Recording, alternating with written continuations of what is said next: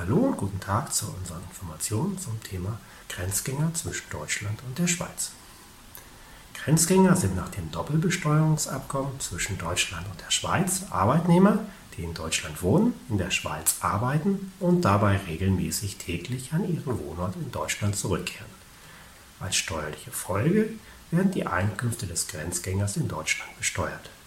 In der Schweiz wird lediglich eine Quellensteuer in Höhe von 4,5% einbehalten, die auf die deutsche Steuer angerechnet wird. Die unterscheidet sich vom gleichnamigen Begriff im Schweizer Aufenthaltsrecht, der Grenzgängerbewilligung, dem Ausweis G.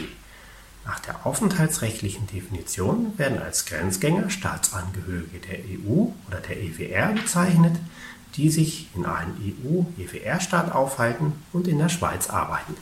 Die Grenzgänger müssen wöchentlich mindestens einmal an ihren ausländischen Hauptwohnsitz zurückkehren.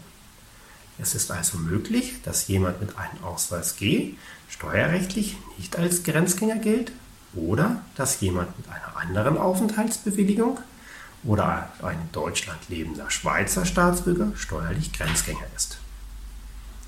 Die steuerliche Grenzgängereigenschaft entfällt, wenn der Arbeitnehmer berufsbedingt an mehr als 60 Tagen im Kalenderjahr nicht an seinen Wohnort zurückkehrt. Berufsbedingt ist die Nichtrückkehr, wenn sie nicht möglich oder nicht zumutbar ist. Als Folge werden dann die Einkünfte des Arbeitnehmers grundsätzlich dort besteuert, wo er tätig ist. Zum Beispiel wird das Gehalt eines deutschen Arbeitnehmers, der ausschließlich in der Schweiz für einen Schweizer Arbeitnehmer tätig wird, dann in der Schweiz besteuert.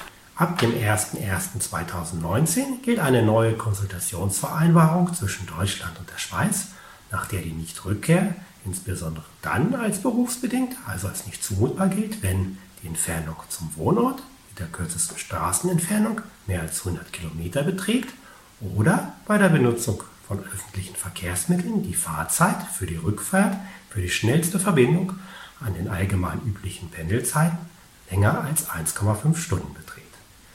Auch wenn eine Rückkehr als nicht zumutbar gilt, liegt kein Nichtrückkehrtag vor, wenn der Steuerpflichtige trotzdem an seinen Wohnort zurückgekehrt ist. Bis zum 31.12.2018 geht die deutsche Finanzverwaltung davon aus, dass bei einer Entfernung von weniger als 90 Kilometer für die einfache Strecke oder bei einer Fahrzeit von weniger als zwei Stunden hin und zurück die Rückkehr als zumutbar gilt.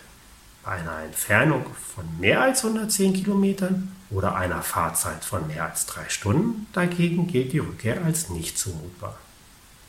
Weiter unten finden Sie noch einige Links mit weiteren Informationen. Bei Fragen stehen wir Ihnen natürlich gerne zur Verfügung. Vielen Dank für Ihre Aufmerksamkeit und bis zum nächsten Mal.